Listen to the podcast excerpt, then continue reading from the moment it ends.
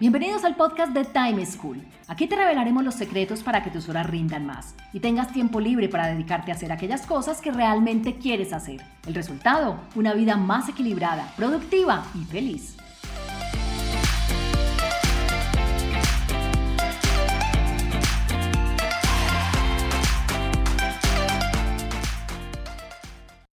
Hola, soy Juan Pablo Lema, un inquieto por la productividad y un estudioso del manejo del tiempo.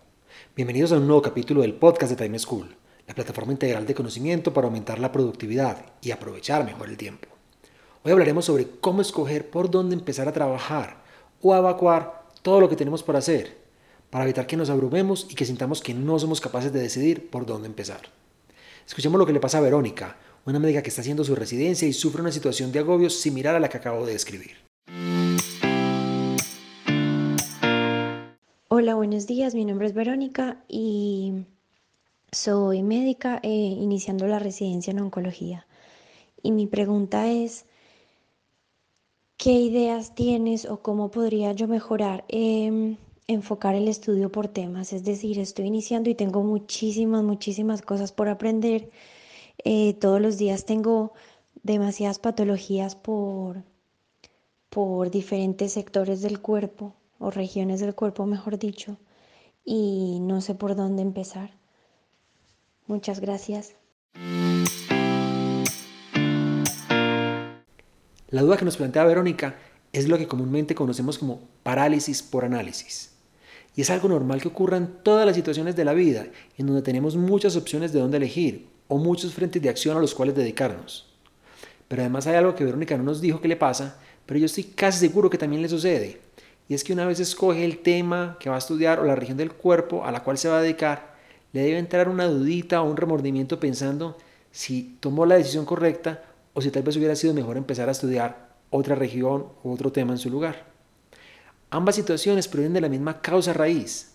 Por ello, si quieres saber cómo hacer para decidir cómo enfocarte y dedicar tus días a evacuar diferentes temas, te recomiendo. Primero, cómete el elefante a mordisquitos.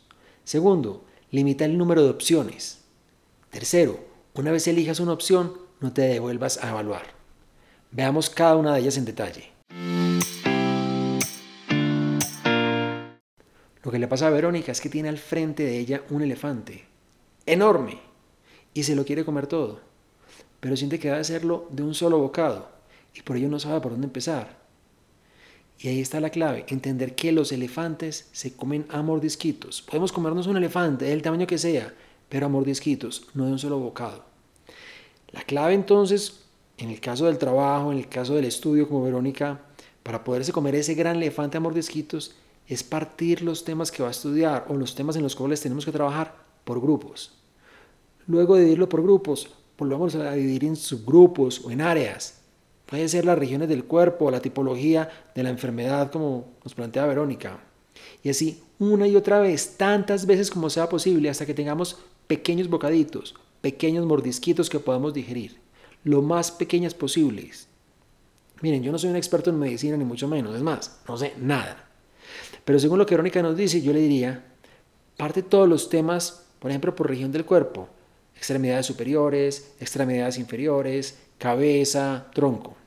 Luego cada uno de estos grupos, pártelo, por ejemplo, el brazo, en temas de la mano, temas de los dedos, temas de las uñas, temas del antebrazo. Luego cada una de estas subregiones del cuerpo, pártelo por piel, músculo, sistema nervioso, sistema circulatorio, etc. Y así cada pedacito hasta donde más se pueda dividir. Y si uno mira solo el pedacito en lugar de ver ese gran elefante que tenemos por comernos, va a ser mucho más fácil, porque ese pedacito es pequeño, ese pedacito es digerible, ese pedacito es inclusive hasta fácil de entender y fácil de estudiar. Además, estos pedacitos pequeños, a medida que nos los vamos comiendo, vamos a sentir que vamos avanzando y que hay tiempo para abordarlos, porque cuando uno ve tanta cantidad de cosas, tanta cantidad de temas, siente que es mucho el tiempo que requiere y que nunca lo va a lograr avanzar, que nunca lo va a lograr terminar. Y cuando menos pensemos, vamos a haber acabado el plato por completo, nos vamos a haber comido el elefante, mordisco por mordisco. Seguramente le va a pasar a Verónica a todos los que apliquen mi recomendación de partir el elefante en trozos pequeños, es que una vez lo parta van a haber muchas cosas por hacer, inclusive van a creer que tienen más, más de lo que originalmente tenían y van a pensar que esto es contraproducente, pero no, simplemente lo vamos a ver dividido. Los grandes temas de trabajo, los grandes frentes de estudio van a estar mucho más particionados, pero van a seguir siendo los mismos. Si lo hacen solo, va a ser negativo, pero no lo hagan solo. Piensen que esto es como cuando uno va a un restaurante en donde el menú tiene muchísimas opciones para escoger.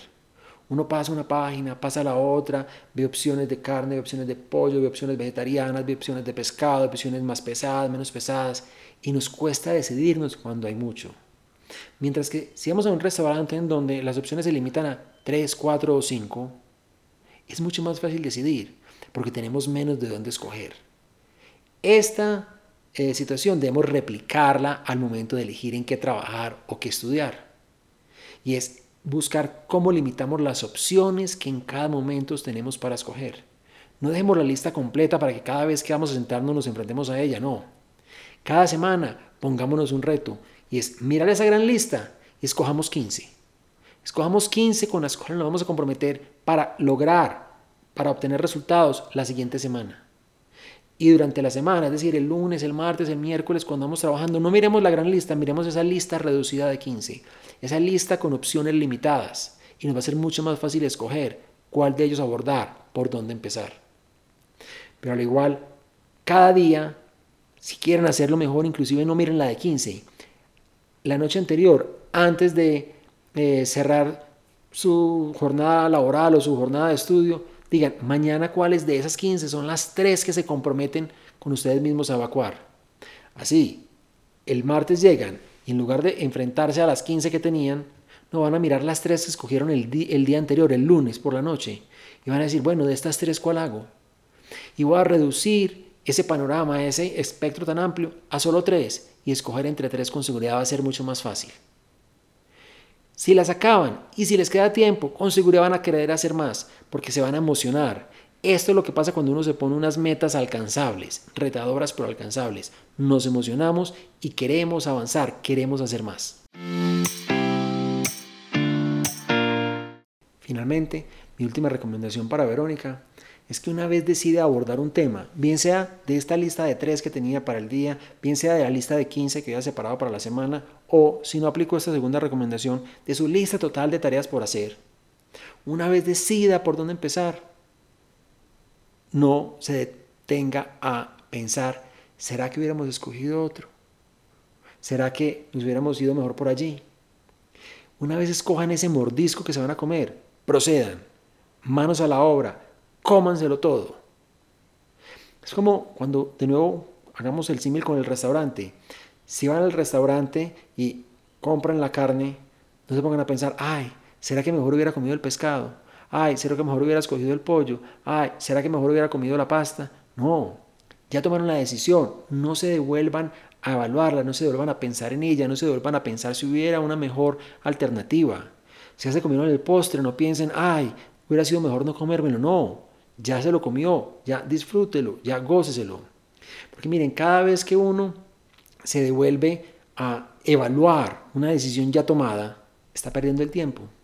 Primero, porque todo lo que hay hay que hacerlo. Entonces no se desgaste pensando si hubiera hecho mejor A o B o C que la que tomó. No, siga adelante.